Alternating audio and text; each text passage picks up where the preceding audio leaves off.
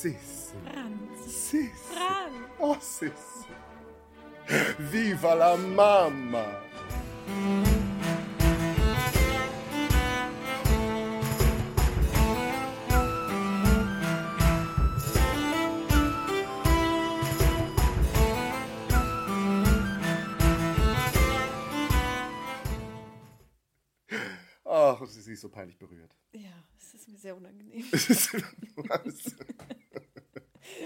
Hallo Solveig. Hallo Daniel. Es ist schön, dass wir wieder zusammensitzen Ja. und wieder ein wundervolles Thema haben. Ein- das heute. Beste. Ja, das Beste überhaupt. Letztes Mal haben wir schon über Hochzeiten gesprochen. Ja. Über Habsburger. die Familie schlechthin in Europa, über die Jahrhunderte. Und wir haben bewusst über eine Hochzeit und ein Paar nicht so ausführlich gesprochen, das nämlich heute ganz im Mittelpunkt stehen soll. Endlich Ja. Sprechen wir über Sissi. die Habsburger überhaupt, Sissi und Franzl. Und was gibt es schon darüber zu sagen? Denn wir alle kennen den Dreiteiler, Ja. der uns die ganze Geschichte erzählt hat. Über Sissi aus Possenhofen, wie sie ihren Franzl getroffen hat und wie sie gegen alle Widerstände in Wien zur Kaiserin gereift ist und die böse Erzherzogin Sophie in die Schranken verwiesen hat. Und dann sogar die Liebe der Italiener. Und das Reich nur wegen ihr zusammen hielt so lange. Oh, ich glaube, ich habe was Falsches gesagt. oh. Ja, ähm, nee, es ist ja sehr schön, dass du schon mit den, mit den Filmen einsteigst, denn es hat, gibt ja einen Anlass, warum ich jetzt dir gesagt habe, ich möchte unbedingt über Sissi sprechen. Es gibt einen vierten Teil. Es gibt einen vierten Teil, ähm, beziehungsweise es ist neu verfilmt worden. Sissi. Sissi ist äh, letztes Jahr, es ist ja schon das Jahr, das neue Jahr hat schon eine Weile begonnen. Okay, Ähm, 2021 ist eine Neuauflage des Sissi-Stoffes ins Fernsehen gekommen Mhm. und auf RTL Plus, Okay. wo es zurzeit noch Also es- abrufbar ist. Aber man kann das frei abrufen, oder? Nee, also ich glaube, bei RTL Plus muss man eine Mitgliedschaft haben, um es zurzeit sehen zu können. Ähm, ich habe es über die Weihnachtstage beziehungsweise zwischen Neu Weihnachten und Neujahr gesehen, weil es da im Free TV lief. Okay, da habe ich verpasst. Ja, ähm, deswegen, es hat mich aber so bewegt. Wie könnte einen Serie. diese Geschichte nicht bewegen? Diese Geschichte könnte er nicht bewegen, dass ich sagte, dass, ähm, darüber muss ich mit dir reden. Okay, das klingt jetzt aber ein bisschen. Ja, ähm, vielleicht so- sollten wir zunächst sagen, äh, das ist hier nicht ges- gesponsert von RTL Plus. Okay, sondern von Medienbord Österreich? Nee, äh, es ist einfach nur aus der Liebe meines Herzens. Ach so, du meinst jetzt wie hier. Wir reden Ah, nicht ja, gesponsert stimmt. über diese Serie. Wir werden nicht bezahlt. Ich glaube, äh, Wer RTL, weiß. Also RTL liebe, weiß liebe nicht, dass es RTL uns Team, gibt. wir können diese Folge noch zurückhalten, wenn ihr uns einen angemessenen Betrag überweist. Ich glaube nicht, dass sie das möchten. Nee, die, die möchten einfach nur, dass wir drüber reden. Die möchten, dass wir drüber reden. Ich weiß, ich, ich weiß nicht, ob die sich so freuen am Ende dieses, dieser Sitzung. Denn was ich so zu sagen habe, ist vielleicht nicht im Sinne von RTL. Also wenn ich das richtig mitgekriegt habe, dann haben schon andere Leute in diversen Medien auch ihre Probleme gehabt Ja. mit der Darstellung Ja. in dieser Serie. Ja, Mhm. ja. Ähm, vielleicht allgemein für die, die diese Serie, an denen das vorbeigegangen ist, wobei es, glaube ich, zurzeit sehr schwierig ist, weil also mein Weg hierher war gepflastert von Werbung mit dieser Serie. Ach, ernsthaft? Ja. Das ist irgendwie an mir vorbeigegangen bis jetzt. Also an jeder Tramhaltestelle blickte sie mir entgegen. Kommt jetzt die Staffel 2 schon? Ja, ja, Staffel 2 wird jetzt produzieren. Also, aber vielleicht, wir fangen vorne an. Also Ja. tatsächlich ist äh, 2021 diese Neuverfilmung der ähm, Sisi-Geschichte ja, entstanden. Ähm, ich habe nochmal nachgeguckt, es wurde zwischen April und August 2021 gedreht. Und was ich wahnsinnig schnell finde, ist, die, also diese Serie ist wahnsinnig schnell produziert worden, denn die ist schon im Oktober, hatte sie ihre Premiere bei Cannes. Also die haben irgendwie nur im September geschnitten und dann okay. kam die schon raus. Also das muss mit einem enormen Arbeitsaufwand passiert sein.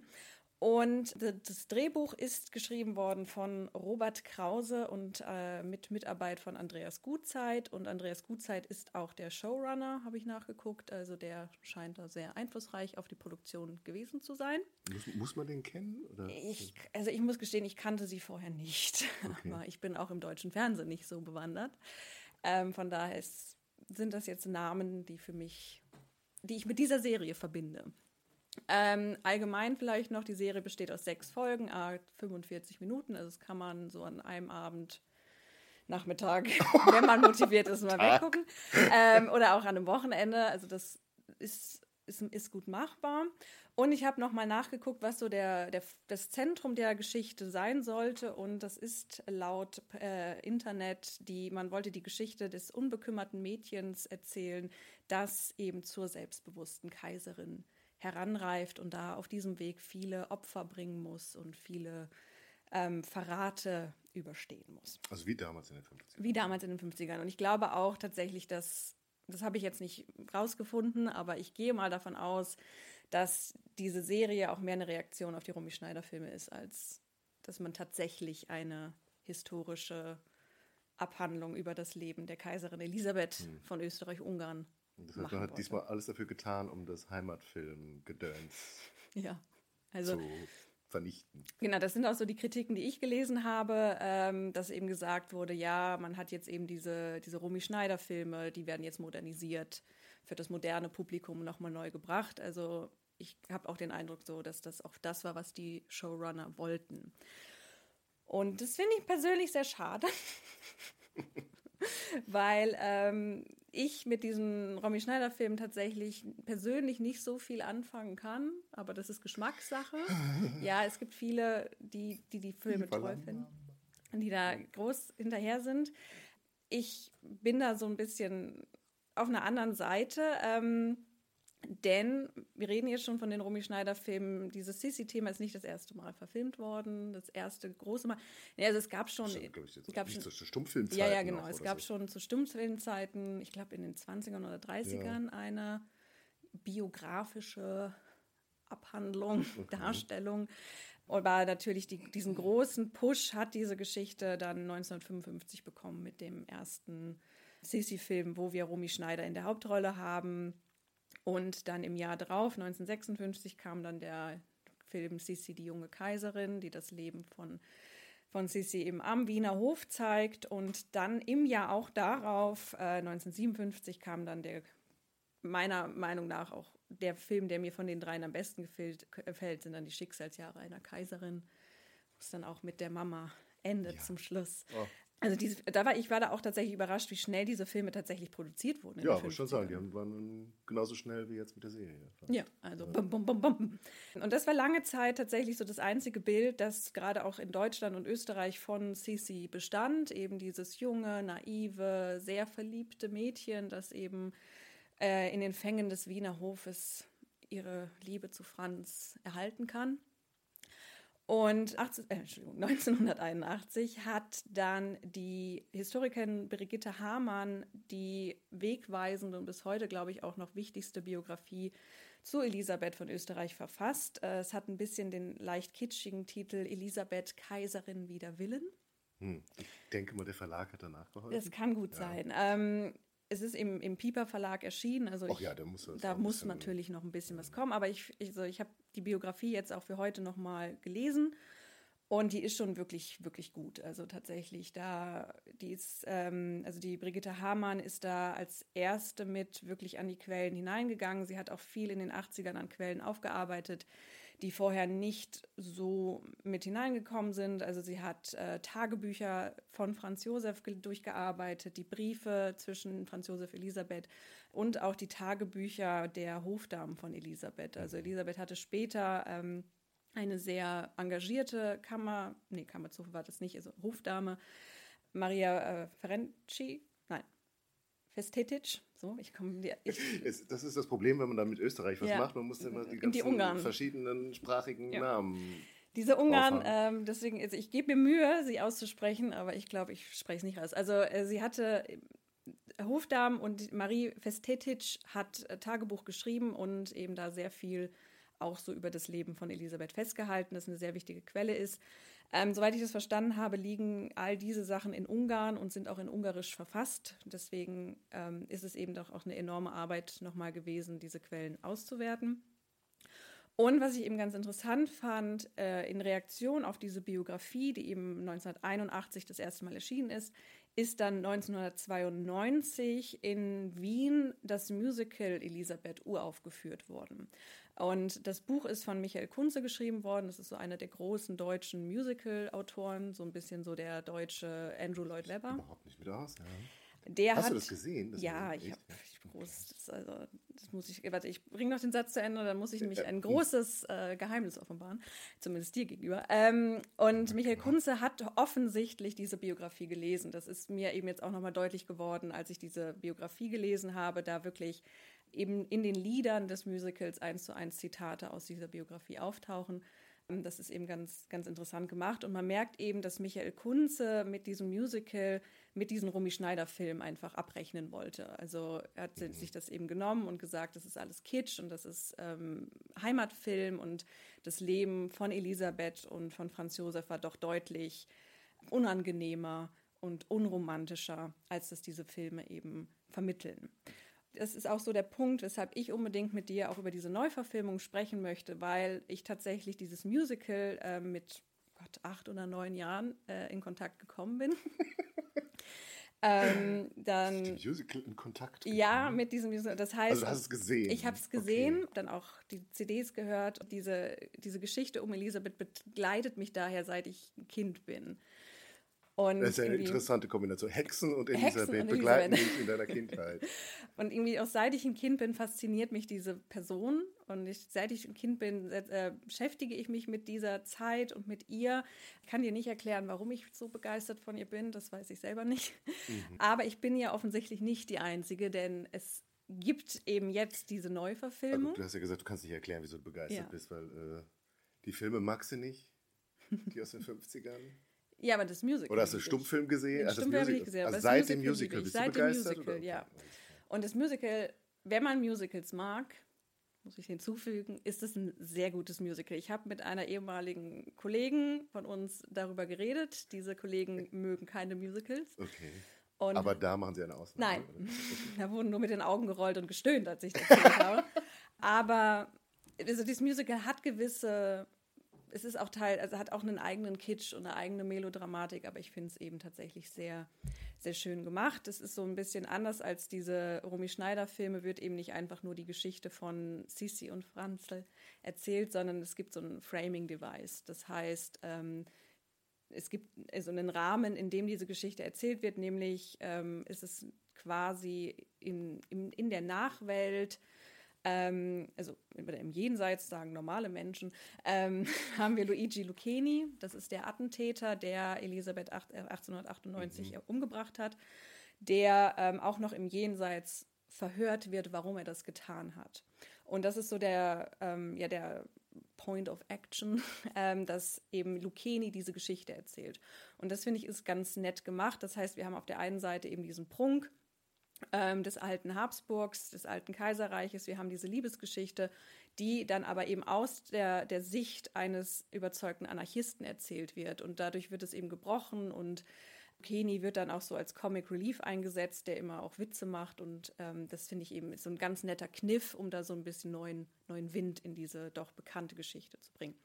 Klingt gut. Vielleicht gucke ich sie auch nochmal. Es ist, also ich lieb's. Und genau, jetzt diese Neuverfilmung, die ist tatsächlich eigentlich wieder auch klassisch äh, biografisch. Wir fangen vorne an. Wir hören wahrscheinlich irgendwann hinten mit dem Tod auf, wenn die Serie mehrere Staffeln bekommt. Äh, die zweite Staffel ist ja schon ähm, bewilligt worden. Und es scheint auch, habe ich jetzt rausgefunden, irgendwie auch gerade der große Elisabeth-Hype zu sein. Denn Netflix produziert eine Serie, die haben im August angefangen zu filmen, The Empress. Haben nichts so gefunden. Im 2020 gab es nochmal eine Dokumentation zum Attentat auf Elisabeth. Und irgendwie habe ich, gibt es noch eine neue Verfilmung, die irgendwie The Corset heißt oder so. Also es ist gerade großer Sissy-Hype und ich, ich weiß nicht Gibt's warum. Jubiläum oder? Nee, das habe ich auch überlegt. Also 18, also der, der 100. Todestag war, ist schon eine Weile her. Ihr 200. Geburtstag ist noch eine Weile hin. Ich weiß es nicht. Also ich, sie fasziniert bis heute, sagen wir es so. Vielleicht noch ein bisschen, was die Serie erzählt, also zumindest in der ersten Staffel, ähm, um auch alle, wie gesagt, ins Boot zu holen, die diese Serie nicht gesehen haben. Es, es wird eben einfach also die ersten Ehejahre beschrieben. Also es geht mit dem Kennenlernen los, dann die gesamten und dann die gesamten 1850er im Grunde werden in der ersten Staffel abgehandelt. Das finde ich auch gar nicht schlecht, das so in, den, in die Dekaden aufzubrechen. Und die erste Staffel erzählt eben die, die 50er Jahre und dann kann man ja wahrscheinlich annehmen, die zweite Staffel erzählt die 60er Jahre, dritte Staffel 70er Jahre etc. Und das ist so der eine Plot, also diese Liebesbeziehung, Liebesgeschichte, wobei ich in meinen Notizen da schon ein Fragezeichen hintergesetzt habe, weil. Die Liebesgeschichte? Ja, so eine Liebesgeschichte habe ich da jetzt in dieser Neuverfilmung. Wie kommt Also im Moment, also Ah. ja, was? was Aber Franz Josef und Sissi, das genau. war eine Liebesgeschichte. Das war eine Liebe, genau, da kommen also wir doch. zu. Da ja, das, okay. das ist es nämlich. Also wir kommen dann noch zu, ich möchte erstmal so allgemein den Rahmen abhandeln, um ein bisschen Struktur reinzubringen. Oh, ähm, und, mh, und neben diesen, dieser, diesen Plot A, wie man das so schön nennt, diese, diese Beziehung zwischen Elisabeth und Franz Josef, die sich eben entwickelt über das Kennenlernen hinaus, die Verlobung, die Hochzeit, die Geburt der Kinder etc haben wir dann noch den, den, den B-Plot auf der ja, politischen Ebene, in der Österreich sich in den 50ern bewegt hat. Das ist zum einen die, ja, die ungarische Unabhängigkeitsbewegung und zum anderen die italienische Unabhängigkeitsbewegung. Mhm. Und da sind es, gab es wiederholt auch militärische Konflikte, die eben hier auch in dieser Serie mit hineinlaufen, die es, soweit ich weiß, in den Rumi-Schneider-Filmen nicht gab. Also da gab es nur eben die die Geschichte um Elisabeth am Hof. Ähm, aber es gab da nicht so diese ja, Die Ungarn kamen da schon vor. Die Ungarn also kamen schon Graf vor. Graf Andraschi, ich bitte dich. Ja, ja gut, aber ich meine, also, aber es, Andraschi kommt... Da ist der in, Franzl immer ganz eifersüchtig. Der, ja, aber Andraschi kommt in der Beziehung zu Elisabeth vor, nicht als ungarischer Unabhängigkeitskrieger, in dem Sinne, dass wir militärische... Ja, schon, der, der taucht da schon so auf, dass der die ungarischen Magnaten da einlädt zu einem Essen und dann kommt da die Elisabeth heimlich dazu. Also was heißt heimlich? Also er hat sie heimlich eingeladen, sie kommt natürlich nicht heimlich. Und dann wollen einige sofort gehen, als sie das hören, dass sie kommt, aber dann kommt sie in dem Moment und dann müssen sie bleiben und natürlich erwärmen, erwärmen sich ihre Herzen für die junge Königin von Ungarn. Ja. Also das, es spielt schon also es spielt schon eine Rolle. Nee, aber worum, äh, worum, es mir geht, man sieht keine militärischen Handlungen. Das meine ich. Also diese, ja, diese Kriegshandlungen. Also die reden immer nur bei Hof Die reden nur drüber, aber es wird nicht ja. gezeigt. Und das wird hier jetzt mit hineingebracht. Also es wird schon, der Rahmen wird erweitert über Wien hinaus. Über so, das, das ist so der Punkt. Vielleicht kommen wir damit ähm, genau dazu, was vielleicht mich so ein bisschen mit dieser Serie oder was mich so an der Serie stört. Ich habe mir das so ein bisschen überlegt. Ich, ich möchte erst dir, mit dir über ein paar Szenen reden, die mir aufgefallen sind. Da kannst du dann natürlich äh, auch was dazu sagen, wie, ob mein Urteil da korrekt ist oder nicht oder ob du es anders wahrgenommen hast. Okay, ich habe nämlich die letzten Tage, ja. nachdem ich hier eine Vorwarnung ereilt hat, äh, mir diese Serie tatsächlich angeguckt. Ja. Also mhm. tatsächlich, bei mir ist es schon ein bisschen länger her, deswegen ähm, kannst du mich gerne verbessern, falls ich mich da falsch erinnere. Und dann würde ich eben gerne nochmal über die einzelnen Hauptfiguren der Serie und die historischen Persönlichkeiten reden, weil gerade da hat es mich wirklich ein bisschen geärgert. Also das schon so als Vorwarnung. An, Können wir nicht damit anfangen? Weil das, ja, was hat ich, geärgert? Ja, aber ich möchte. Also weil ich darf nämlich verraten, also wir haben ja zwischendurch mal telefoniert, ja. um was wir hier heute reden und dass ich die Serie vielleicht gucke oder auch nicht. Und da war Solveig ein bisschen emotionaler. Ich war sehr emotional. Ich werde auch wahrscheinlich heute wieder emotional. Ich versuche dann. Äh, sie, sie, hält sich gerade unter Kontrolle. Vom Mikro ein bisschen wegzugehen, mhm. dass es nicht wieder so übersteuert wie die letzten Male. Aber ähm, genau, also es sind so ein paar Punkte. Und ähm, ich würde trotzdem gerne mit den Szenen anfangen, weil ich glaube, da merkt man dann schon, was mich so an den Charakteren gestört hat. Und dann gehen wir so ein bisschen auch nachher nochmal drauf ein, wie wir eben historische Persönlichkeiten wie Elisabeth, wie Franz Josef in der Serie sehen und wie wir sie aus ja den historischen Quellen rekonstruieren können und warum mich das dann vielleicht so stört. Ich habe mir diesen Teil in meinen Notizen überschrieben mit historischer Authentizität äh, beziehungsweise History on Crack, weil eben ganz interessant war bei dieser Serie, was mir beim, beim Gucken nicht so aufgefallen ist, weil ich muss gestehen, es ist auch alles, war die Fakten und Ereignisse waren nicht mehr so präsent, äh, als ich die Serie geguckt habe. Ich musste mir das auch alles nochmal anlesen. Und da habe ich mich dann doch immer schon sehr echauffiert, weil ich nun mal klugscheißerische Besserwisserin bin.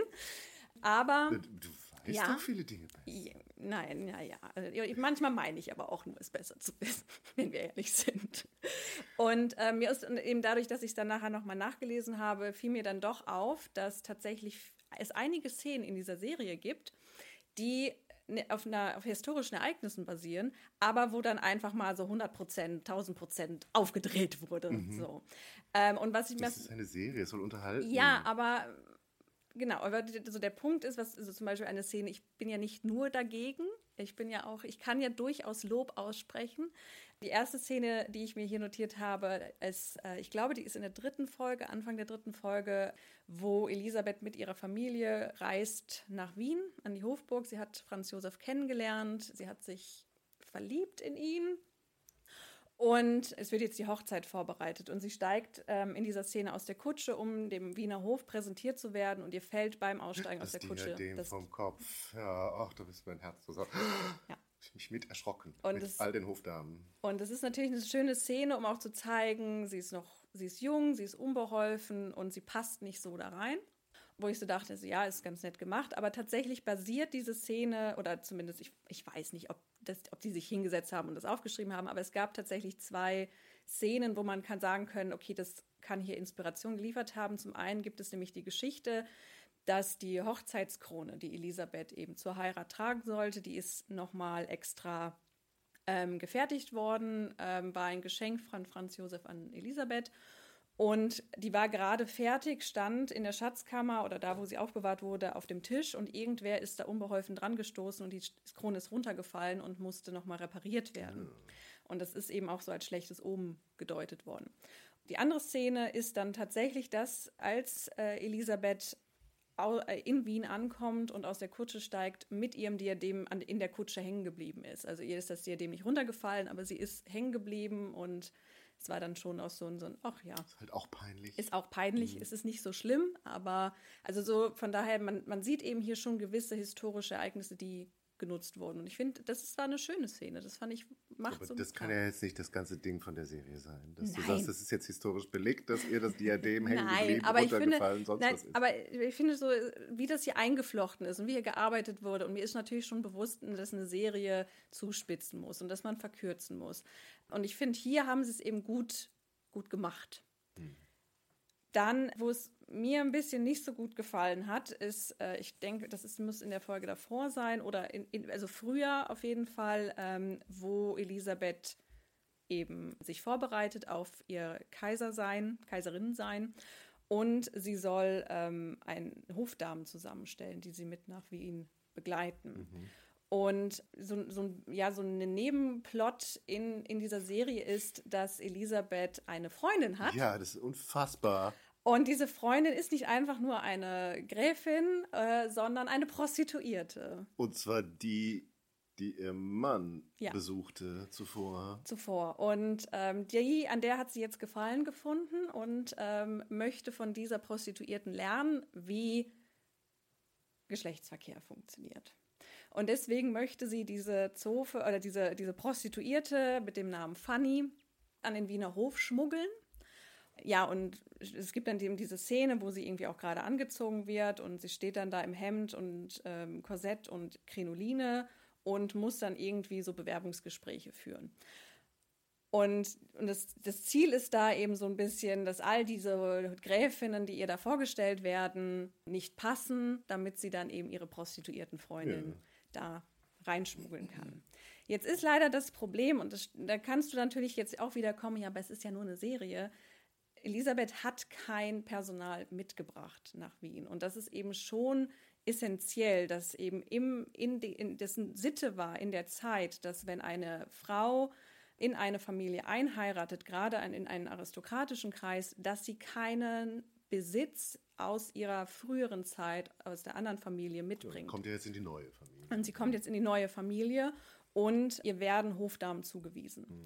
Da gehören zum Beispiel eben die Gräfin Esterhazy dazu, die auch in der Serie auftritt. Ähm, richtig fies ist. ja, ich habe Also ich habe sie gehasst. Also sie hat gut gespielt. ja, also, Also ähm, nachher wird sie ja netter, wenn sie dann Ungarisch merkt, dass sie Ungarisch kann, die Sisi.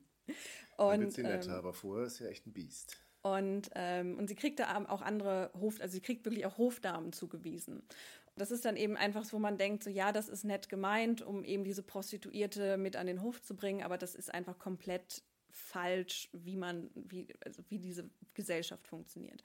Und ich finde es eben dann, wie gesagt, es ist eine Serie, da hat man gewisse Freiheiten, aber ich denke mir halt immer so, wenn ich einen Historienfilm mache, wenn ich eine andere Gesellschaft aus einer anderen Zeit präsentiere, dann sollte ich auch deren Regeln präsentieren, weil sonst kann ich auch einfach einen Fantasy-Film machen. Und deswegen bin ich da deutlich strenger als andere Leute. Das mhm. ist mir schon bewusst. Ähm, ich fand es viel schlimmer, dass die, ich habe gelesen, die, Sisi hatte tatsächlich eine Fanny. Ja, da kommen wir Friseuse, gleich zu. Hm, da kommen wir zu. Wenn es um die Charaktere geht, kommen ja, wir zu der was, Fanny. Was ist das Brutale jetzt irgendwie aus dieser Friseurin, bürgerlichen, ja, äh, jetzt eine Prostituierte ja, zu machen? Ja. Und, Bürgerlich ähm, ist nicht skandalös genug mehr. Ja. Man braucht etwas Schlimmeres. Ich weiß es nicht. Wir, wir, kommen noch mal. Wir kommen noch mal zu Fanny. ja, genau. Also ich möchte nur noch so ein bisschen abhandeln. Dann, also in Folge 4 ähm, gibt es ein Attentat auf Franz Josef. Während der Taufe seiner ersten Tochter, der Sophie, wird er tatsächlich von einem ähm, ungarischen Attentäter niedergestochen. Der ist auch als Charakter eingeführt worden. Ich habe das nachgeguckt, der hat auch einen Namen. Der heißt Bela Farkas mhm. und ähm, nutzt eben diesen Moment, dass, die, dass, dass der gesamte Wiener Hof ähm, in, wahrscheinlich ist, soll das die Augustinerkirche darstellen, ähm, versammelt ist, um äh, Franz Josef eben niederzustechen. Im, und also er trifft ihm am Hals, in der Halsschlagader. Und auch da, da liegt auch tatsächlich ein ähm, historisches Ereignis vor. Franz Josef hat tatsächlich dieses Attentat erlebt, ähm, allerdings vor, bevor er äh, Elisabeth ne? kennengelernt hat. Und er war da auch nicht in der Kirche, weil das eher sehr unwahrscheinlich ist, dass ein Attentäter einfach so in die Kirche reinkommt, wenn, die gesamt, wenn der gesamte Hof vorhanden, also anwesend ist, sondern Franz Josef war auf einem Spaziergang ähm, auf der Bastei in Wien und dort hat der Attentäter, der eigentlich, Moment, ähm, Johann Libenji hieß, äh, ihn niedergestochen und ist dann bei, hat dann bei der Festnahme gerufen Ejen Kossuth. Und Ejen, also Kossuth ist der, ein Bezug auf Lajos Kossuth, der der Anführer der ungarischen Unabhängigkeitsbewegung war. Okay. Und eben seit 1849 sich im, in, im Exil befand, aber die Ungarn wollten eben weiterhin unabhängig von Österreich werden und haben dann Attentate auf ihn verübt. Also auch hier wieder so, man spielt so ein bisschen mit den, mit den Ereignissen, mit der Timeline, ähm, springt da so ein bisschen hin und her. Und aber das, das, das Schlimmste meiner Meinung nach war, der, war die Schlacht von Solferino. Da haben wir uns auch gestern einmal kurz drüber unterhalten. Denn es gibt, wie gesagt, auf der einen Seite die ungarische Unabhängigkeitsbewegung und es gibt auf der anderen Seite die italienische Unabhängigkeitsbewegung, die dann ähm, 1849 mit der Schlacht von Solferino quasi 59, ja. Ja, ähm, Erfolg hat, denn ähm, diese Schlacht verliert Österreich und muss daraufhin dann auch die Lombardei abgeben und 1860, wenn ich mich jetzt richtig erinnere, wird dann eben auch in Folge das Königreich Italien gegründet. Also diese Niederlage bei Solferino war eben sehr gravierend, ähm, hat auch wahnsinnig viele Opfer gefordert. Dass, und zur Gründung des Roten Kreuzes genau, geführt. Das ja. wollte ich gerade darauf eingehen, äh, dass eben diese, diese, diese, auch die Behandlung der Verletzten so, so katastrophal war, dass man eben meinte, wir müssen da jetzt irgendwie was gegen tun. Und da fand ich es aber interessant, ich weiß nicht, ob du irgendwas gelesen hast, ob sie da sowas wirklich gemacht hat, dass in der Serie dargestellt ist, dass Sissy da die Verletzten versorgt. Ja, ähm, Also ich kann mir vorstellen, dass sie wahrscheinlich da Veteranen besucht hat ja, und ihnen Mut also, zugesprochen genau, hat. Also, ne? aber Verbände angelegt hat die wahrscheinlich nicht. Nein, und sie hat auch keine Arme abgesägt. Äh, Vielleicht in der Serie auch keine Arme abgesägt. Ja, aber sie hat festgehalten, als, als Stimmt, der Arm als eine andere Hand hatte ja. hat sie gehalten. Also sie hat, ja. hat, und sie hat ihm das Mundstück in den Mund gesteckt, ah, ja. damit er sich nicht die Zunge abbeißt. Mhm. Ähm, genau, für die, die also ein, ein, eine Nebenfigur wird infolge der Schlacht von Solferino der Arm amputiert, weil er so schwer verletzt ist und sie betreut ihn da wie Schwester Nightingale. nee, tatsächlich ist Luxemburg, ich war auch überrascht. Ähm, also die, da, wo eben die Szene spielt, war tatsächlich ein Hospital. Da wurden Verletzte hingebracht und Elisabeth war auch dafür verantwortlich, dass eben dort Materialien hingebracht wurden, um die Soldaten zu mhm. versorgen. Aber ich bezweifle, dass sie da wirklich mit Hand angelegt hat, sondern eher sie ist dann hin und hat mit denen geredet und ihnen Mut zugesprochen. Und was eben auch noch mit dieser Schlacht von Solferino passiert, Franz Josef kämpft in erster Reihe mit seinem Ja, Bajonett also in da- der Schlacht. Da ist mir echt die Kinnlade runtergefallen, Ja. dass der Franz Josef mit dem Säbel, Italiener, Franzosen, wen auch immer, Wildschreiend Wildschrei um sich schlagend, im, im Staub. die letzte Front noch hält. Ja. Ja, und auch da, und das ist eben so dieser Punkt, wo ich meine, eben History on Crack. Ähm, Franz Josef hat tatsächlich das Oberkommando in Solferino übernommen. Das haben ihm viele abgeraten. Ähm, das war auch sehr gefährlich. Er ist dann auch, ähm, hat sein Testament vorher gemacht, hat noch eben so ein bisschen ge- geregelt, was passiert, wenn ihm was passieren sollte. Ähm, aber ich bezweifle, dass er wirklich in erster Reihe mitgekämpft hat. gekämpft. Der Der saß irgendwo. Säbel irgendwelche Soldaten Ja, da der saß, der saß irgendwo hinten im Zelt und hat Steine geschoben. Also, Also der war vielleicht, könnte eine Artilleriekugel sehr weit fliegen und ihm dann auf den Fuß fallen. Genau, also das sind so die Punkte, wo man sich denkt, so ja, okay.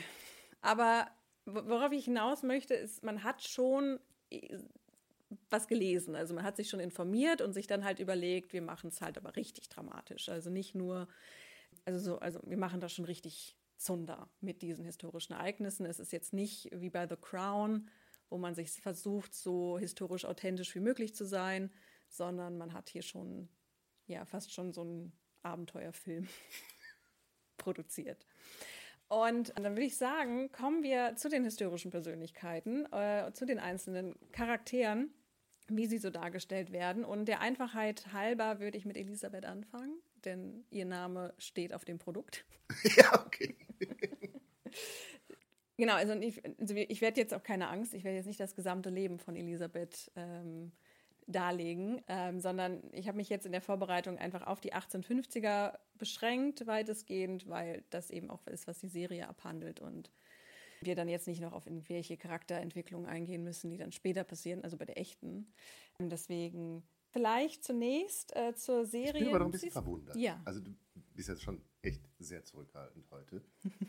Und jetzt gehen wir hier die Charaktere einzeln durch. Ich habe auf was anderes gewartet. Was wolltest du? Ich habe auf das gewartet, was du mir in den Ja, Telefonhörer kommt gebrüllt gleich. hast. Ja, es geht. Das Sexbeast Franz Josef. Ja, das Sexbeast Franz Josef. Wir kommen zum Sexbeast Franz Josef. Aber ich würde halt wirklich gerne so ein bisschen nacheinander das abgehen, damit. Aber wir können auch gerne mit dem Sexbeast Franz Josef anfangen. Ja, ich, wollte, hallo? ich wollte eigentlich mit dem enden als Höhepunkt, aber dann steigen wir mit ihm direkt ein. Ja, komm. Gut. Wir nehmen das, was ich, das hat dich so aufgeregt. Nee, mich hat Fanny aufgeregt. Okay, ja, gut. Aber gehört nein, ja mit wir- dazu in das Wir, Sexbeast. nee, wir, du willst Franz Josef, wir fangen mit Franz Josef an. Dann fangen wir mit Ja. Franz Josef an. So, Ich finde vielleicht. den cooler als die olle blöde Sissi.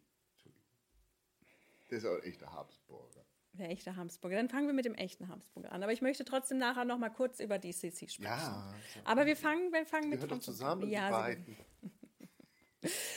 Genau, also Franz Josef ist eine historische Persönlichkeit, die sehr gut dokumentiert ist. Da gehe ich mal von aus. über den wir auch tatsächlich sehr viel wissen. In der Serie, fangen wir vielleicht so an, ähm, wird er gespielt von dem Schauspieler Yannick Schümann, der mir nicht so viel sagt, aber meinen Eltern, die mehr deutsches Fernsehen kennen, meinen, ach ja, ja, das ist der.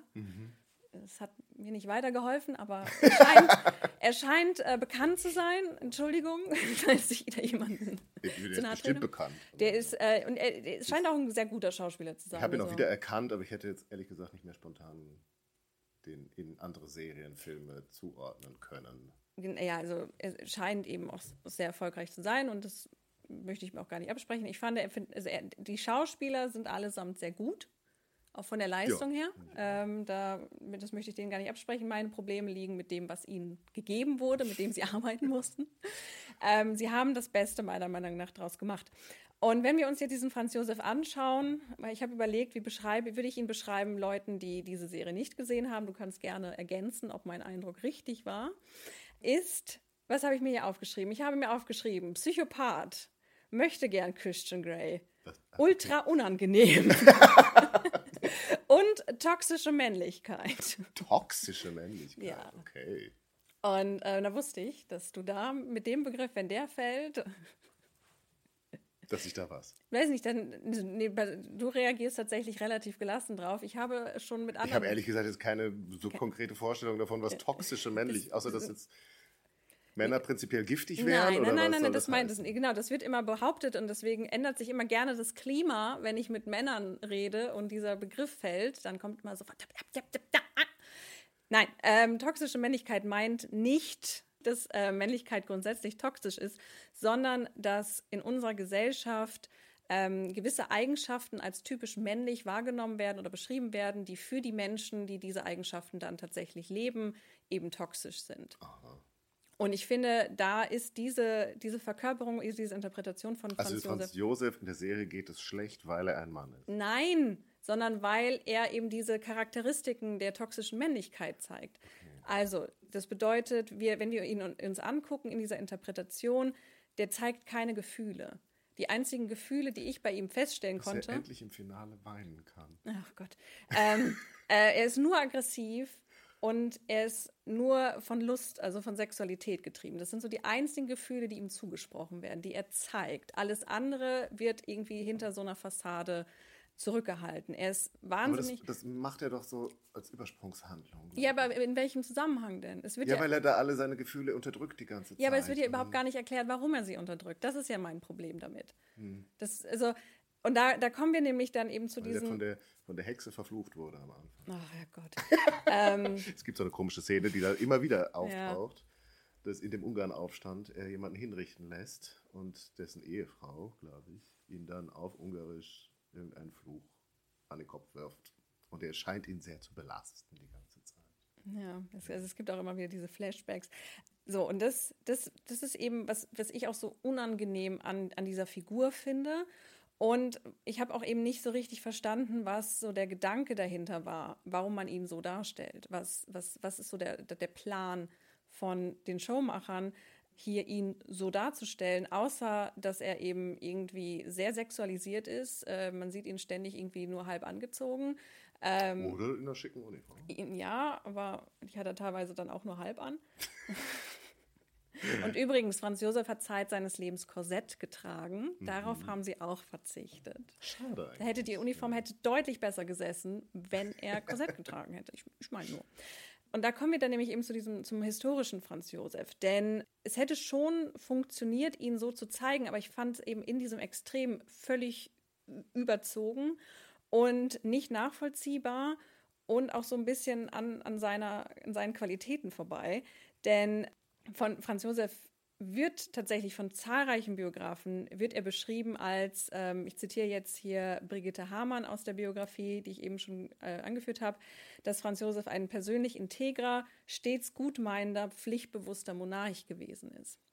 Tatsächlich kann man ihm vorwerfen, dass er zu sehr in diesen konservativen Ideen hing, mit denen er aufgewachsen ist. Sei, äh, das ist zum einen der Neoabsolutismus, der unter seiner Herrschaft wieder groß gemacht wurde. Und auch der, dieser Glaube ans Gottesgnadentum. Also, dass er von Gott eben in diesen, in diesen Job gebracht wurde und er den alleine auszuführen hat und es eben keine Demokratie neben ihm gibt in, in der Form von einer konstitutionellen Monarchie. Das kommt erst später in seiner Herrschaft aus, auf. Der Grund aber, warum er so denkt und warum er tatsächlich auch Probleme mit Intimität und Nähe hatte, liegt nicht daran, dass irgendeine Hexe ihn in Ungarisch verflucht hat, sondern dass seine Mutter, die Erzherzogin Sophie, ihn eben mutwillig so erzogen hat. Und da habe ich zwei nämlich sehr schöne Zitate gefunden ähm, von seiner Tochter Marie Valerie, die ähm, das vierte Kind war, auch deutlich später als die ersten drei Kinder geboren ist und die auch sehr lange Tagebuch geführt hat und eben dadurch auch einen sehr schönen Einblick gibt. Und sie schreibt über ihren, ihren Vater, es ist Sophies System gewesen, Papa und seine Brüder zu isolieren, von jeder Intimität mit der übrigen Familie fernzuhalten, sie wie auf eine Insel haltend, meinte sie, ihnen mehr Autorität vor den anderen zu verschaffen, sie vor Einflüssen zu schützen. Nun sehe ich die Ursachen, warum Papa so ganz alleine steht, keine Freude hat im Umgang mit Verwandten. Man merkt eben schon, dass er das, das, hat man dann auch später, ähm, wenn er älter wird, dass er immer mehr und mehr vereinsamt, dass er es eben für ihn sehr schwierig ist, Freunde zu finden und dass auch die Beziehung unter, innerhalb der Familie. Ich glaube, der sehr Position ist generell schwer, Freunde zu finden. Ja, es, anderen ist es mehr gelungen. Ich glaube, Wilhelm II. hatte richtig Spaß. Gut, dem haben sie aber die Freunde weggenommen. Ne? ja, das stimmt. Und dass ich auch, äh, und auch Ähm, Elisabeth selbst sagt über ihn später, weil ähm, sich eben auch Marie Valerie so wundert, dass ähm, Franz Josef auf seltsame Bitten, die man ihm gegenüberstellt, immer irgendwie dann, dann zustimmt.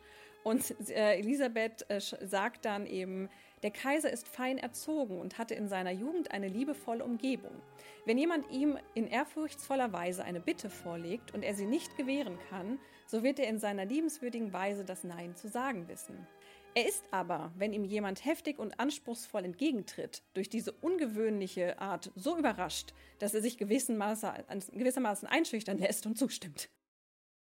Und ich finde eben durch dieses Zitat kommt eben schon der Charakter von Franz Josef eben durch, dass er eben eigentlich immer ein sehr, sehr pflichtbewusster Mensch ist. Also die Geschichten, die wir von ihm hören, ist, dass er den ganzen Tag am Schreibtisch saß. Morgens um fünf saß er am Schreibtisch und hat die Akten durchgegangen bis abends um, um acht oder um sechs, bis es Essen gab.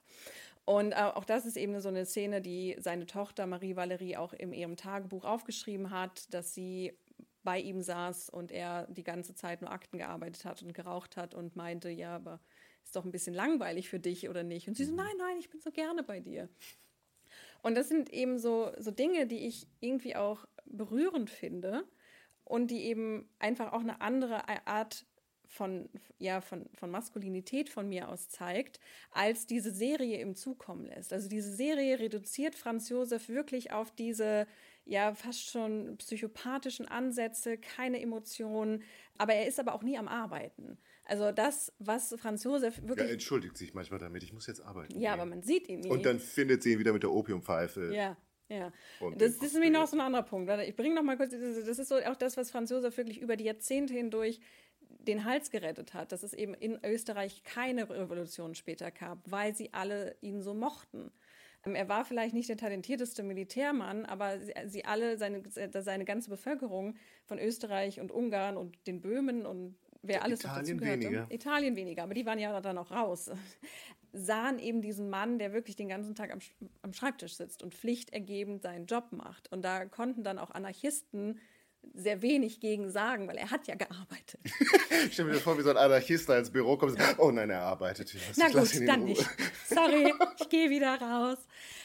Nein, das hätte ich jetzt auch überspitzt, aber das ist so der Punkt. Und stattdessen sehen wir ihn, wie er da eben irgendwelche Mätressen bumst und Opium dabei raucht und man sich so denkt, so, was, was soll diese Darstellung? Dann gibt es die Szene, wo er mit seinem besten Freund irgendwie im Thronsaal oder was auch immer das sein soll, äh, mit Säbeln kämpft. Das soll das sonst machen? Die brauchen Platz dafür. Ja, aber muss es im Thronsaal sein? Und muss Franz Josef wirklich?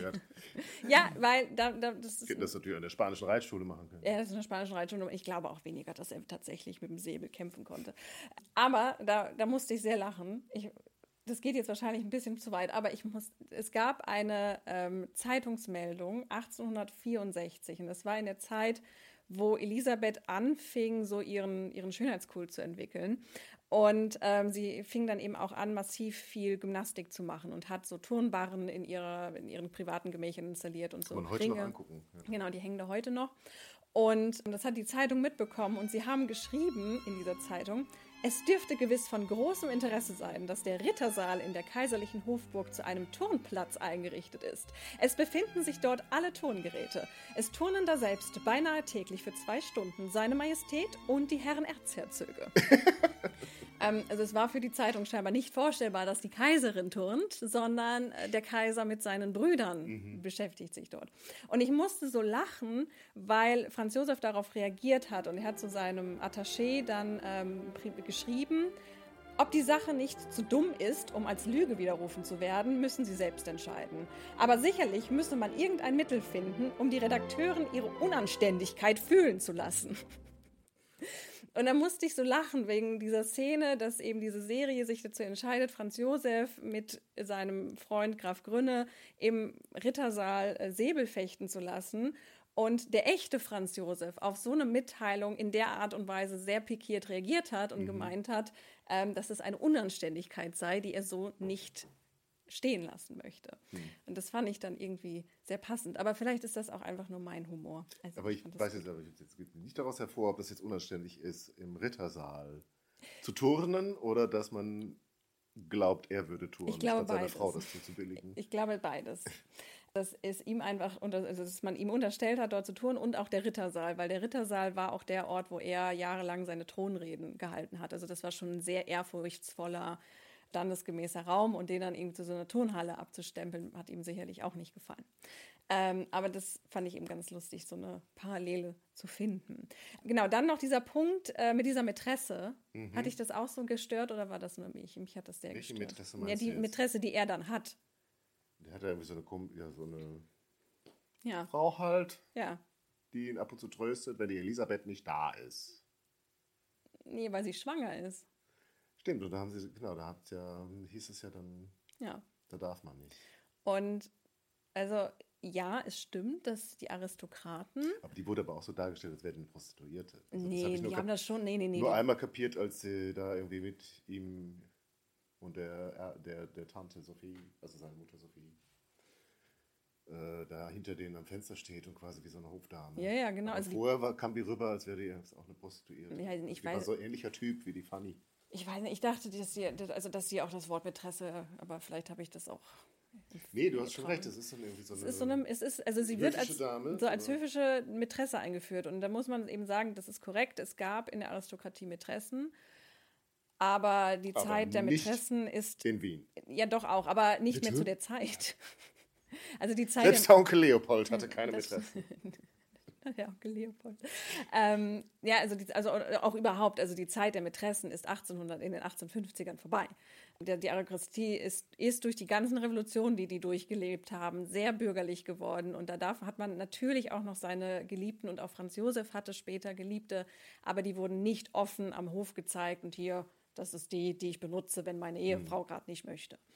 Und auch da lässt sich nicht nachweisen, dass Franz Josef in den ersten Ehejahren untreu war. Also er scheint, nachdem die drei Kinder geboren waren, so Anfang der 60er, seine Interessen nach außen gerichtet zu haben. Aber in der Zeit, die wir hier behandeln, war er treu.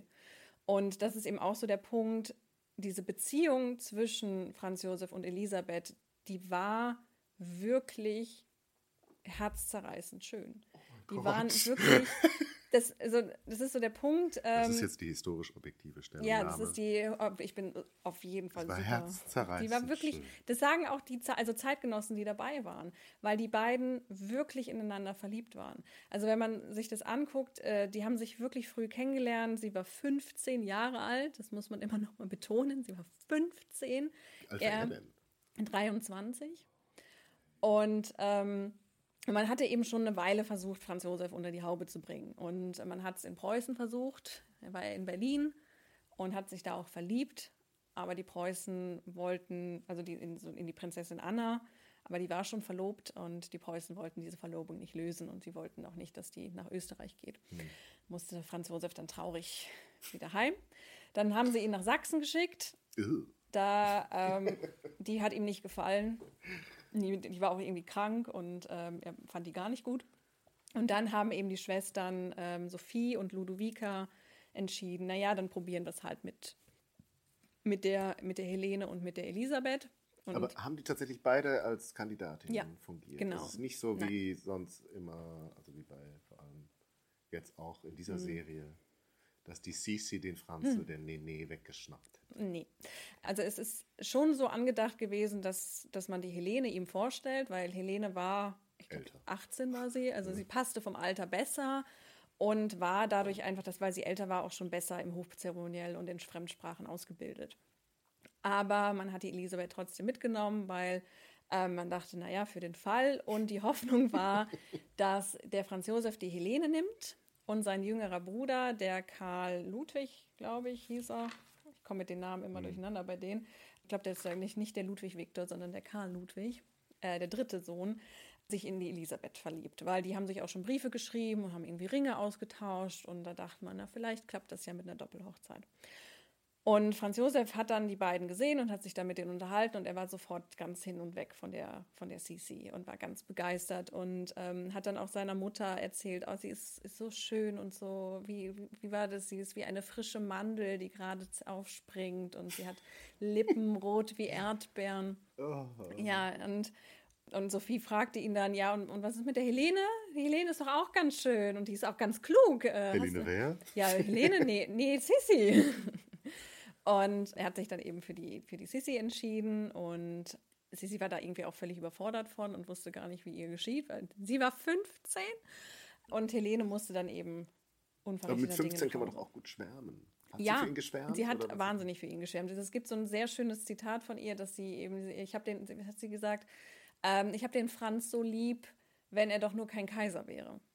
Ah. Und ähm, das ist schon, das ist ziemlich. Und dann ist sie sogar eine reflektierte Schwärmerin. Ja, also das ist schon sehr wegweisend. Also sie dann irgendwie ihrer Mama gesagt haben, auch wenn er doch Schneider wäre, das wäre alles viel besser. Mhm. Aber also die beiden waren in der Anfangszeit auf jeden Fall sehr, sehr verliebt.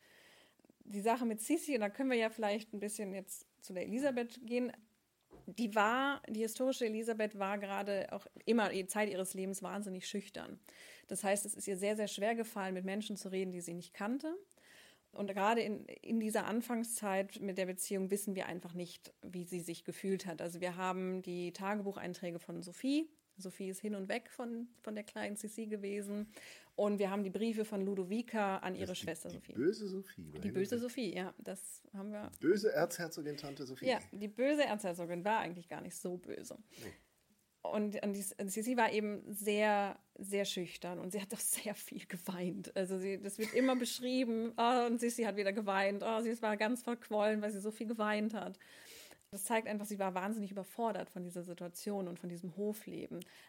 Hat sich dann aber eben so sehr in Franz Josef verliebt, dass sie meinte, ja, okay. Und einem Kaiser gibt man halt auch keinen Korb.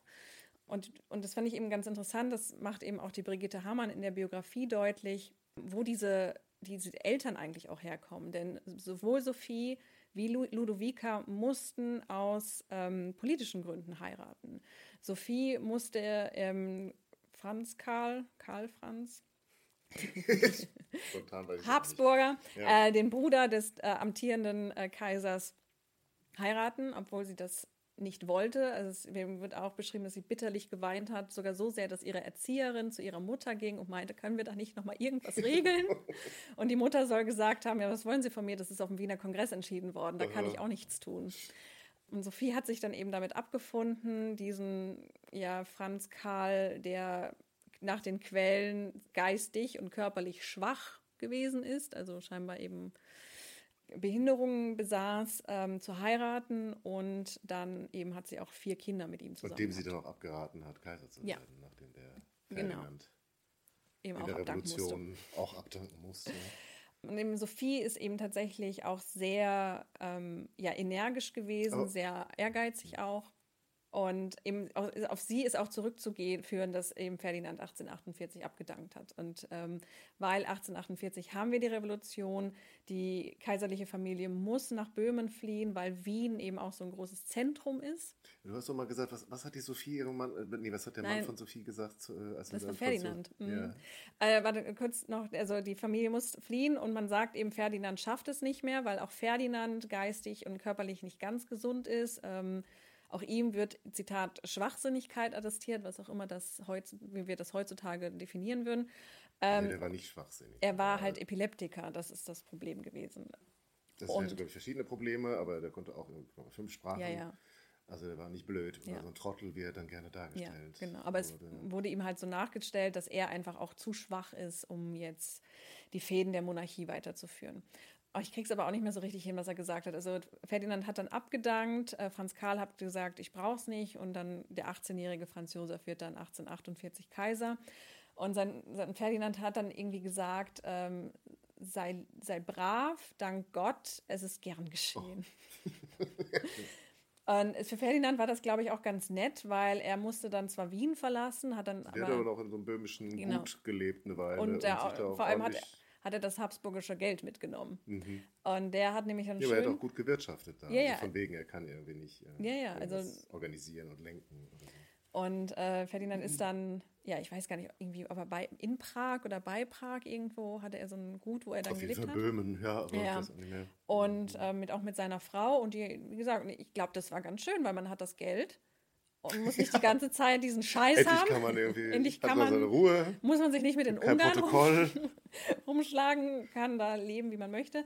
Und äh, Ferdinand ist auch, weiß, 1873 ist er, glaube ich, verstorben. Das weiß ich gar nicht, ja. Und äh, bis dahin ist auch Franz Josef Finfried das so in seinen Briefen, ja, aber bitte gib nicht zu viel Geld aus. Ich habe jetzt, ich habe für das Jahr so viel Geld angeschlagen, wir dürfen nicht drüber, ich habe kein Geld. Und dann ist Ferdinand dann tot und jetzt, jetzt haben sie Geld. Und jetzt kann er Elisabeth kann alles schenken, verreisen. was er will. Ja, aber, weil Und Sissi- sich Korfu kaufen. ja, So. sie hat immer gerne Geld ausgegeben. So, aber das schweifen so, kommen ein bisschen ab. Aber auf jeden Fall, wo, worauf wollte ich hinaus? Also die, die Beziehung zwischen den beiden war doch wirklich süß und ähm, genau, und Sophie kommt eben aus, musste alle Liebesfantasien, die sie vielleicht besessen hat, eben aufgeben für die Politik. Und das gleiche war auch für Elisabeths Mutter Ludovica. Auch die wurde mit irgendeinem Cousin zweiten Grades, Max in Bayern, verheiratet, obwohl sie eigentlich schwer verliebt war in den König von Portugal. Den durfte sie erst nicht heiraten, weil er noch nicht die Titel hatte. Und als er die Titel, oh, das ist auch so tragisch, ähm, dann kam, er, also er war, hatte den Thronanspruch auf Portugal. Sie waren beide schwer verliebt, wollten heiraten, aber es wurde Ludovica verboten. Dann ist er nach Portugal, um diesen Anspruch durchzusetzen. Dann hat, er- ist ihm das gelungen und er ist zurückgekehrt, um Ludovica jetzt zu heiraten. Und sie war schon, wäre jetzt zwei Wochen mit Max verheiratet. Ah, Um zwei Wochen hat er es verpasst. Das und die Beziehung zwischen Ludovica und Max war eben auch sehr, sehr schwierig, weil Max, auch wie seine Tochter später, sehr freiheitsliebend war, sehr individualistisch, äh, sehr wenig auf Protokoll gegeben hat und auch offen seine Beziehungen nebenbei laufen ließ. Und Ludovica auch zur Hochzeit quasi gesagt haben soll, ich finde, ich mag dich nicht, ich will dich nicht und ähm, ich mache das hier nur, weil mein, damit mein Großvater mich nicht, mir nicht mehr länger auf die Nerven geht. Und die hatten zwar acht Kinder zusammen, er hatte aber auch noch uneheliche Kinder, mit denen er sich dann auch jeden Tag zum Mittag getroffen hat und da durfte er auch nicht gestört werden. Er war auch nicht sehr nett Und zu Ludovica. ist so nett in den Sissi-Filmen. ja, da ist er so nett. Und die beiden lieben sich so ja, sehr. aber nein. Also die, die das Ehe ist ja in, dieser, in der Serie dann schon interessanter. Dann sind die ja näher dran an der Darstellung Ja. am Anfang. Da wird er so, da, wobei da ist dann eher der Max so pikiert, weil seine Frau ihn geheiratet hätte, unterstand und dass er ihr nicht genügen würde und so. Ja, nee, das hat er. Aber zumindest äh, ist es dann nicht mehr diese romantische bayerische Ja. Landschaftsszenerie.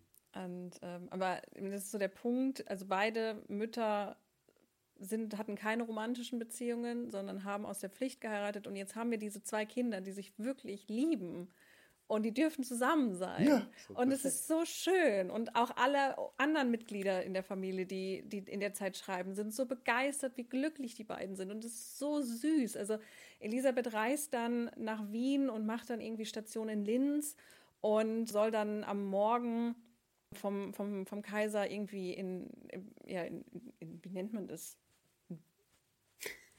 Äh, Wort macht jetzt merkwürdige Verrenkung, Äh. ist nicht ganz klar, was man wie nennen soll. Begrüßt werden. Okay, Äh, das ist nicht das Wort, was ich gesucht habe, aber das passt. Ähm, in Empfang nehmen. Genau, in Ja. Empfang genommen werden. Das war es, was ich sagen wollte. Aber er ist halt so verliebt, er reist ihr dann abends schon entgegen, um sie abends zu begrüßen und mit ihr Zeit zu verbringen. Dann reist er abends wieder ab, um sie dann morgens nochmal Oh. offiziell zu begrüßen. Oder irgendwie, ich weiß nicht, ob das ist, wenn sie in Wien an Bord geht oder ob das nochmal in einer Zwischenstation ist. Dann kommt sie mit dem Dampfer angefahren und die Massen jubeln ihr zu und er soll sie auch wieder sehr zeremoniell in Empfang nehmen und er springt dann übers Gatter auf diesen, auf diesen, äh, auf dieses Dampfboot, um sie dann eben in die Arme zu schließen und zu küssen öffentlich. Das ist eben auch völlig am Protokoll vorbei. Also die beiden waren wirklich am Anfang sehr verliebt und er war es auch bis zum Schluss, war er zumindest emotional nur auf sie fokussiert. Ähm, wie gesagt, er hatte später dann Aber Affären. sie ist doch dann ein Biest. Ne? Ja, sie sie- haut doch ständig ab. Ja, das eben, ja, Nur noch ist ihr halt, Outfit wichtig.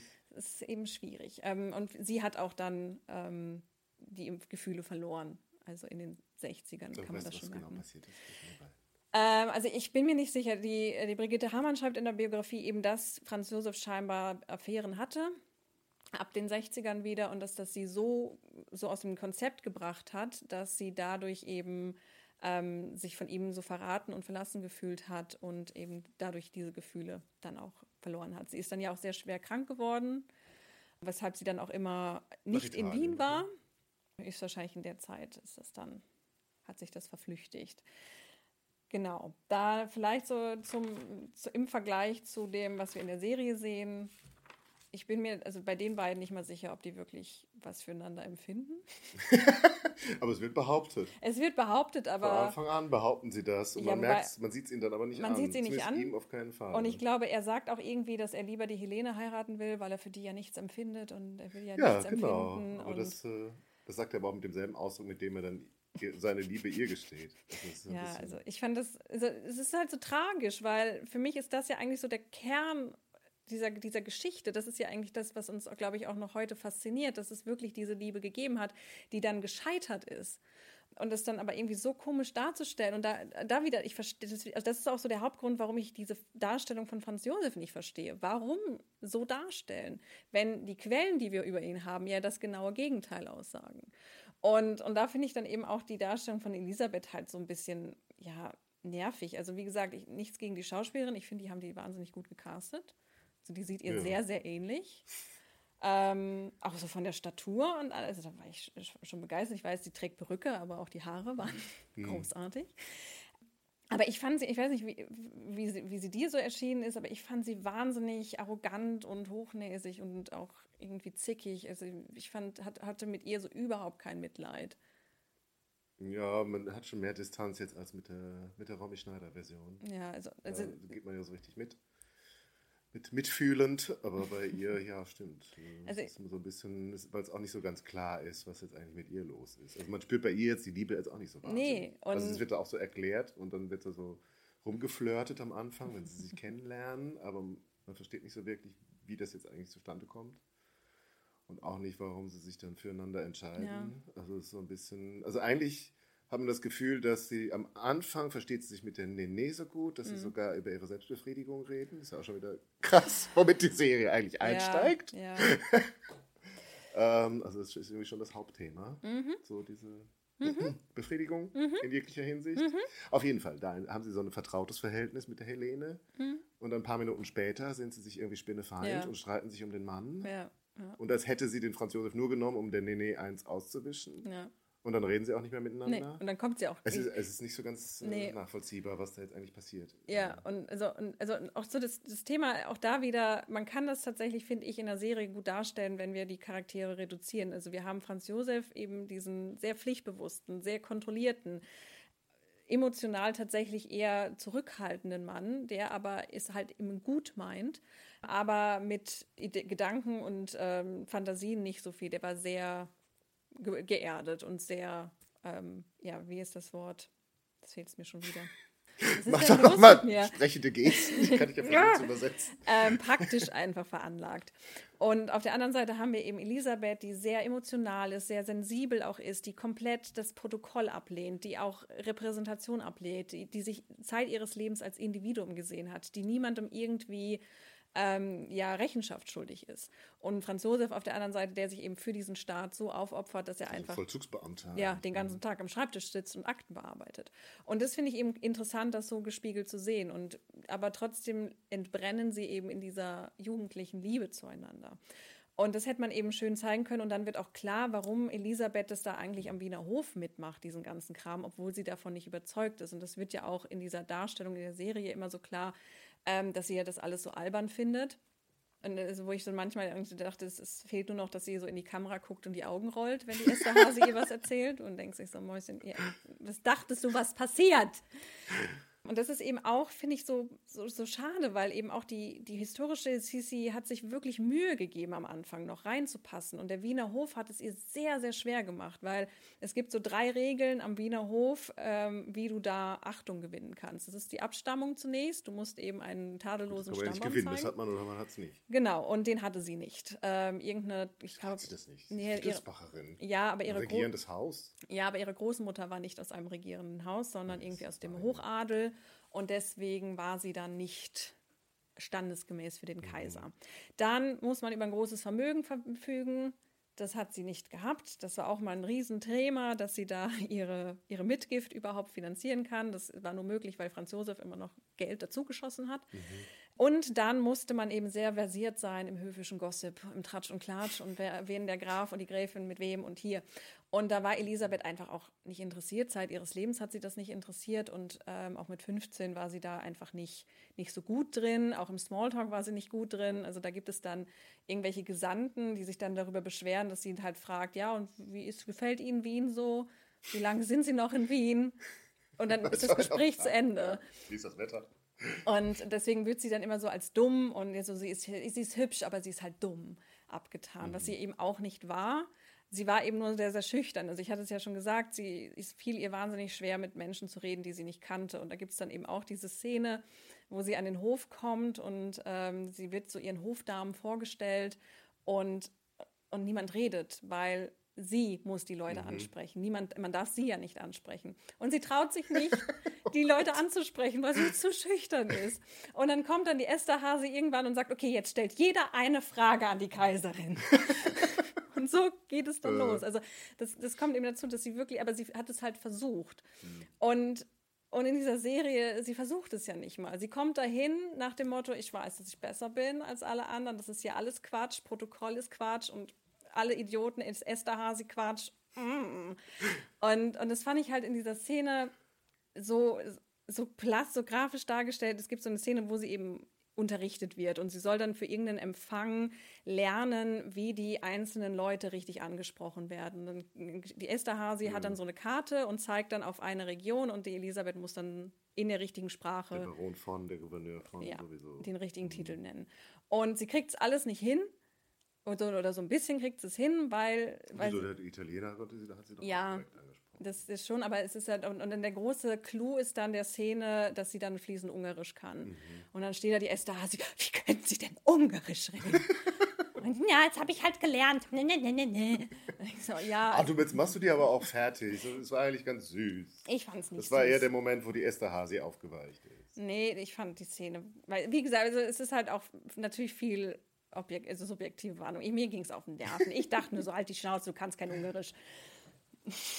Das hat sie erst später gelernt. Ja, es ist auch eher wahrscheinlich, dass der Franz Josef fließend Ungarisch Ja, ja auch, hat. genau, auch der, diese Szene dann. Und der ist dann immer sofort erstummt, wenn irgendein so Ungar aufgetaucht ja. ist. Ja, weil er in der Serie kein Ungarisch kann, aus welchem Grund auch immer. Ja, aber er hat ja am Anfang den Fluch hat er ja auch verstanden. Ja, weiß und seinen nicht. Leuten erklärt, was die da gerade.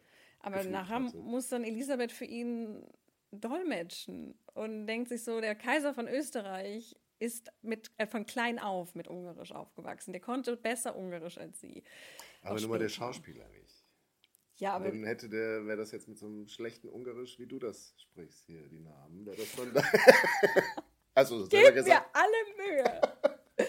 ja, aber, die, hätte der im, aber ich weiß nicht, ob wäre das nicht so rübergekommen, glaube ich. Ich weiß nicht, ob die Schauspielerin, also die Dominique Davenport, ich habe es mir rausgesucht. Ich weiß es nicht, aber sie haben eine Stimme so drüber synchronisiert. Ich, ich hatte den Eindruck, dass sie, dass sie nachgesprochen also ist, ja, wurde. Bestimmt. Also es wirkte manchmal nicht ganz synchron. Deswegen glaube ich, dass sie nachsynchronisiert. Also von daher kannst du mir jetzt nicht kommen, aber die Schauspielerin konnte Ungarisch. Oh, war nur ein Versuch. Ja, ist, wie gesagt. Ähm, so, also das ist, also wie gesagt, für mich, also ich fand sie halt wahnsinnig unsympathisch, aber das ist, das ist halt auch einfach, weil ich mit dieser, an diesen Art von Darstellung einfach nicht mag. Das findet man in sehr vielen. So, und jetzt ver vergessen wir alles, was so. es bis jetzt gegeben hat. Du hast jetzt die Sissi in ja. dein Leben gelassen im Alter ja. von acht Jahren. Du ja. hast Sissi in deinem Leben mitgenommen. du verleugnest alle prägenden Darstellungen nicht von alle. Romy Schneider. Nein, nicht bis alle. Sex Beast Franz Josef. Und jetzt bitte sag doch, da kommt bestimmt noch irgendwie Amazon Prime, wer auch immer noch als Anbieter da in Frage kommt und noch keine Sissi-Serie gemacht hat die Grundzüge deines Sissi-Drehbuchs. Ach so, aber wir sind doch noch gar nicht fertig. Oh, doch, da sind wir jetzt lang. Also, ja, sind aber wir nicht, aber nicht, ich möchte dein Drehbuch hören. Aber wir haben noch nicht mal über Fanny geredet. Und Fanny, über Fanny will ich noch reden. Ist die Zeit schon rum? Wir, wir sind schon weit drüber hinausgeschossen wieder. da habe ich noch nicht mal über Fanny geredet. Ja, dann sag was über Fanny. Fanny ist die größte Schweinerei, die diese Serie produziert. Und da wartest du bis, also sag mal... ist die größte Warum Schweinerei. Fängst du nicht an mit der größten Schweinerei? Weil du mit Franz Josef anfangen wolltest. Das war nach, da war schon, haben wir schon eine halbe Stunde hier gesessen. Ja, wir müssen ja mal Und da wartete ich immer noch auf das, das kommt, was dich so aufgeregt hat. So, also. Fanny. Fanny. Wird zu einer, ist, ist eine, scheinbar eine Prostituierte, ja, die. Ja, im also Film ist eben eine Prostituierte, die äh, irgendwie das Interesse von Elisabeth weckt, um äh, ihr schlecht Weil natürlich, wenn der, wenn der Mann keinen Bock auf sie hat, ist natürlich die Frau schuld. Ist auch klar. Und da muss sie bei einer Sexarbeiterin lernen, wie man richtig Sex macht, aber damit es dem Mann sie, Spaß macht. Aber woher soll sie denn wissen, dass der Mann nicht möchte? Die haben ja noch, Stimmt, gar nicht. Es war auch nicht klar, eigentlich, warum sie jetzt dieses Bedürfnis da schon hatte. Also, das war doch noch gar nicht. Also, doch, aber sie hat doch gesehen, dass ihr Mann offensichtlich mit anderen Frauen. Sie geht doch da einmal in irgendein Zimmer ja und? Aus Zufall und Aber sieht, dass der mit anderen Frauen im Bett liegt. Na und? Und sie hat doch, sie weiß doch nicht, wie das geht. Na und? Na und? Das ist, wird das ist jetzt nur, ich bin nur in dieser Serie, warum sie jetzt zu dieser Prostituierten Aber das wird ja von, von guten, tugendsamen Frauen erwartet, dass sie nicht wissen, wie es geht doch der Kern der Moral des 19. Jahrhunderts. Egal. Ja, aber doch nicht der Serie. Ist mir egal. es geht darum, dass eben Fanny diese Prostituierte ist. Und es gibt tatsächlich eine historische Fanny, die ist ja auch sehr bekannt. Die heißt, äh, auch, hieß auch Fanny, das war ihr Spitzname. Und eigentlich hieß sie äh, Franziska Pfeifalik, beziehungsweise ähm, Franziska Angerer oder Rösner. Da gibt es verschiedene Nachnamen, bevor sie geheiratet hat. Und Franziska Pfeifalik war eine der besten Friseurinnen ihrer Zeit. Die war ähm, 1863 hat sie am, am Wiener Burgtheater gearbeitet und dadurch das Interesse von Elisabeth auf sich gezogen, weil die so die, weil die Schauspielerinnen so gut frisiert waren. Und sie meint dann, wer macht denn die Frisuren? Ja, das ist die Franziska Pfeifalik. Die stammte auch aus, aus, dem, aus dem Wiener Arbeitermilieu. Ihr Vater war schon Friseur gewesen. Und Elisabeth war so begeistert von ihr, dass sie sie direkt abgeworben hat und zum Jahresgehalt von 3000 Gulden. Im Vergleich, ein normaler Arbeiter bekommt in der Zeit 200 Gulden im Schnitt. Aha, also das war schon ein enormes ja. Gehalt, was sie bekommen hat. Und ähm, man darf nicht unterschätzen, wie weit eben diese Fanny an auch dieser, dieser Marke Sissi beteiligt war. Also wenn wir heute an Elisabeth denken, dann ist es eben dieses Bild von Winterhalter, was wir vor Augen haben, wo sie eben diese Haarkrone trägt mit den Diamantsternen drin. Das ist eine Frisur, die hat eben Franziska Pfeifalik gekonnt und auch mhm. nur sie. Und viele andere Friseure haben es versucht nachzumachen und haben es nicht hingekriegt. Also sie war wirklich. Also dann war sie 3000 Gulden auch wert. Sie war die Frau und äh, die auch Elisabeth, die drei Stunden musste das jedes, jeden Morgen frisiert werden. Das Haare waschen alle drei Wochen hat einen ganzen Tag gedauert. Also das, das war wirklich, diese, dieses Frisieren war ein Riesending am Hof. Und diese Frau, der es gelungen ist, wahnsinnig viel Einfluss auf Elisabeth zu bekommen, eine der einflussreichsten Vertrauten auch von Elisabeth. Elisabeth war so abhängig von ihr, dass sie sich auch nicht von, von Franziska getrennt hat, als die sagte, ich möchte jetzt heiraten. Und es war eben für Hofdamen ja. nicht erlaubt, verheiratet zu sein und im Dienst der, der Kaiserfamilie zu stehen. Und man hat das Protokoll da gebrochen, um sie zu behalten. Und ihrem Mann hat man dann irgendwie einen Privatsekretärjob beim Kaiser besorgt, damit das geht. Mhm. Und die war bis 1896 an der Seite von Elisabeth und hat ihr da eben als Vertraute gearbeitet. Die war sogar wenn, wenn Elisabeth im Ausland war und keine Lust auf Repräsentation hatte, Double? ihr? Ist sie als Double Echt? aufgetreten. und Elisabeth hatte häufig keine Lust auf mhm. Repräsentation. Mhm. Ist die Fanny dann dahin und hat sich, hat, hat gewunken. Und, ähm, und ich finde, diese Frau, die es tatsächlich aus dem Arbeitermilieu geschafft hat, so hoch zu kommen, so spezialisiert zu sein, so gut talentiert zu sein, zu einer Prostituierten zu machen, die am Ende der Staffel, Spoiler kurz, aber getötet wird, finde ich einfach nur frech und respektlos. Und das war wirklich der Moment, wo ich dachte, nee. Also da könnte mir jetzt kommen mit, ah, das ist ja äh, kreative Freiheit, es ist nur eine Serie. Ja, aber ein bisschen Respekt vor den Menschen kann man haben. Und da, da bin ich wirklich so wütend geworden, wie, wie hier eben mit diesen Personen umgegangen wird, wo man so denkt, nee, das kann man so nicht stehen lassen. Hm. Das heißt, du willst die zweite Staffel auch boykottieren? Wahrscheinlich, ja. Also ich, ich, ich halte es nicht aus, nochmal. aber die Fanny ist doch jetzt weg. ja. Aber der Franz Josef ist ja. Und der Franz Josef hat Gefühle gezeigt. Mm. Ja. Man konnte richtig dabei zusehen, wie er so langsam aufgebrochen ist und dann die, kamen ihm die Tränen und dann ist er in Sissis Arm gefallen. Yay. So, jetzt hast du noch, ich gebe dir noch fünf Minuten, Okay. dir zu sagen, wie man es besser macht. Ja, wie man es besser macht, weil es wird ja, also natürlich, wie man es besser macht, ist auch immer so die Frage. Aber ich habe jetzt schon viel beschwert und gemault, ähm, was mir nicht gefallen hat. Und dann denke ich so, dann muss ich, wenn ich schon so viel maule, muss ich wenigstens ein Angebot liefern. Und ich hatte ja anfangs gesagt, dass eben der Fokus der Serie darauf lag, diese, dieses Erwachsenwerden von Elisabeth zu zeigen, von der kleinen, naturverbundenen, unbedarften Sissi zur Kaiserin Elisabeth. Und ich würde einfach den Fokus verschieben und nicht ihre, ihr Erwachsenwerden zeigen, sondern ich würde die, die Beziehung von Elisabeth und Franz Josef eben in den Fokus stellen, zeigen, wie verliebt sie waren und dann eben in den einzelnen Staffeln darauf eingehen, warum diese Liebe zerbricht, warum sie nicht glücklich zusammen werden, warum am Ende sowohl Franz Josef wie Elisabeth ein wahnsinnig einsames und nicht zufriedenstellendes Leben hatten, weil ich glaube, das ist auch so ein bisschen, was eben auch uns heute noch an diesem Thema reizt, dass wir diese zwei Personen haben, die alle Privilegien hatten, die es in der Zeit gab, die allen Reichtum hatten, den es in der Zeit gab. Und trotzdem sind die beiden nicht glücklich gewesen. Und das würde ich eben eher draufstellen. Und da würde ich dann tatsächlich eben die, den Konflikt mit der, mit der Schwiegermutter Sophie ähm, in der ersten Staffel viel stärker machen, der in der Serie überhaupt nicht auftaucht. Sophie ist. doch gesagt, die war viel netter. Ja, sie war schon netter, aber trotzdem hatten die ein massives Problem miteinander. Also diese Vorstellung, dass, dass Sophie so ein kontrollierender Hausdrache ist, wie wir das in den Sissy-Filmen sehen, hat damit zu tun, dass Elisabeth später allen erzählt hat, wie schlimm Sophie war.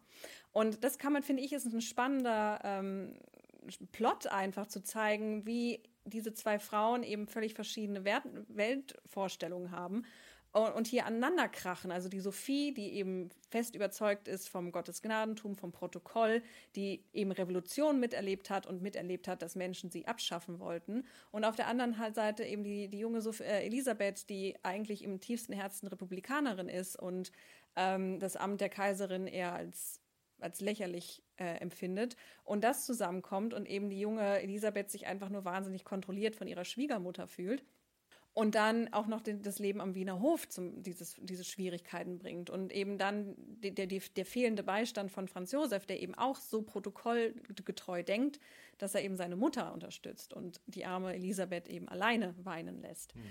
Also das würde ich dann viel, viel zentraler machen und äh, dann eben dann auch den, in der zweiten Staffel kann man eben Ungarn bringen. Ich verstehe eben nicht auch, warum Ungarn schon in der ersten Staffel mit rein musste. Das kann man doch in Ruhe in der zweiten Staffel erzählen. Also das, warum können, also einfach sich eben darauf zu fokussieren, warum können diese beiden Menschen nicht zusammen sein und warum können sie, sind sie nicht glücklich? Und das, das würde ich einfach viel stärker machen, als jetzt hier irgendeine Emanzipationsgeschichte zu erzählen, wie, wie das passiert ist. Das waren jetzt auch Ich wieder glaube, die mehr haben als- das schon versucht, aber kommt, wir erklären das halt nicht. Ja, die aber ich fand es jetzt, ja, aber, Es ist einfach, aber wie gesagt, bleibt alles an dem Franz Josef hängen. ja, der aber dann ja zum Schluss weint. Yay. Ich versuche doch nur auf Ja, die anderen ja, Aspekte Ist ja in zur Geltung Ordnung. Wie zu gesagt, vielleicht, ich, es kann ja auch gut sein, dass ich einfach zu streng bin. Also, wie, vielleicht, ich bin auch zu emotional in diesem Thema. Und, ähm, und was, was das eigentlich. ist wahrscheinlich. Und was, na, beziehungsweise, ich bin ja vielleicht auch noch mal an, an Robert Krause. Ich bin ja nicht wütend, ich bin nur enttäuscht. weil, weil ich sehe das Potenzial in dieser Serie. Ich sehe, was, was man. Also was man gemacht, gemacht, was ja. man hätte machen Wenn es dann können. nicht in Absurditäten umschlagen Genau, würde. also das, das ist so der Punkt, warum ich das am Anfang alles so ausgerollt habe, weil ich dachte, hättet ihr es still erzählt, wie The Crown, wäre das eine richtig, hätte es richtig geil werden können. Aber stattdessen wird irgendwie auf 1000 hochgedreht und, und irgendwie das Potenzial verschenkt. Und das hat mich, glaube ich, auch so getroffen bei dieser Serie, wenn man so denkt, es hätte so geil werden Das können. kann sich ja noch entwickeln. Vielleicht gucken wir dann doch in die zweite Staffel noch. Ja. Schauen wir mal, wie hier das Feedback ist, ob es noch irgendjemanden interessiert. Genau, also es wäre ganz toll. Äh, schreibt uns mal gerne, ob ihr diese Serie geguckt habt. Ob Was ihr ihr davon gehalten wollt. habt, was ihr von Solveig Sissi Bild haltet. Oder ähm, wie denn eurer Meinung nach ein authentischer Sissi zweite Staffel aussehen könnte. Und natürlich dürft ihr uns generell schreiben. Wir freuen uns über euer Feedback und schreibt uns einfach direkt per E-Mail an am besten Fragen at flurfunk-geschichte.de oder ihr könnt, äh, wie Johannes das getan hat, und direkt einen Kommentar auf unserer Seite zu der entsprechenden Folge hinterlassen. Die Seite ist dann natürlich www.flurfunk-geschichte.de. Und jetzt suche ich verzweifelt nach einem versöhnlichen Ende für Sissi und Franzl. Aber ich finde es nicht. Es gibt schon einen Grund, warum die in dem Film mit Viva la Mama Ja. aufgehört haben. Aber es tut mir auch einfach so leid. Also ich kann mich schon, ich finde es schon äh, eine gute Idee, mit diesem Fluch am Anfang der Serie anzufangen, weil das Leben von denen war ja wirklich so ein bisschen verflucht. Also vor allem von Franz Josef, aber von ihr auch. Aber Also da muss man ja, Nicht nur, dass sie die Liebe zerbricht, sondern das dass die Kinder wegsterben. Ja. Also das eine mit rein, der Sohn bringt sich um. Für den Der Franz Bruder wird Josef wird erschossen. noch die, der Bruder wird noch erschossen. Der Neffe wird erschossen. Stimmt. Der Franz Die Frau wird Ferdinand, umgebracht. Ja, die Frau wird umgebracht. Also der Franz Josef, ich meine, der, Ja. der hat es jetzt wirklich äh, getroffen in seinem Leben. Und äh, insofern fand ich die Idee gar nicht so schlecht. Das ist ein bisschen mystisch. Okay. Also sie zuckt verzweifelt mit den Schultern. Hm. Und das ist dann wohl der Moment, wo wir Sisi verlassen. Und für eine Weile wohl auch die Habsburger. Wahrscheinlich. Wahrscheinlich. Wir werden nochmal zurückkehren. Ich hoffe Ich drum. spiele natürlich immer eine Rolle. Kommt man nicht ganz dran vorbei an denen. Und wir danken euch, dass ihr eingeschaltet habt. Wir wünschen euch alles Gute. Bis dann. Äh, Schaut euch die Serie ruhig an. Ja, es so macht. Spaß. Es macht auf jeden Fall Es macht Spaß. auf jeden Fall Spaß. Entweder man regt sich drüber auf Ja. oder es geht einem das Herz auf oder man freut sich an. An der schauspielerischen An der Leistung, schauspielerischen Kunst. die wirklich gut war. Ja. Und die Ausstattung war auch in Ordnung. Also in diesem Sinne, Bis zum nächsten Mal. bis zum nächsten Mal. Macht's gut. Ciao.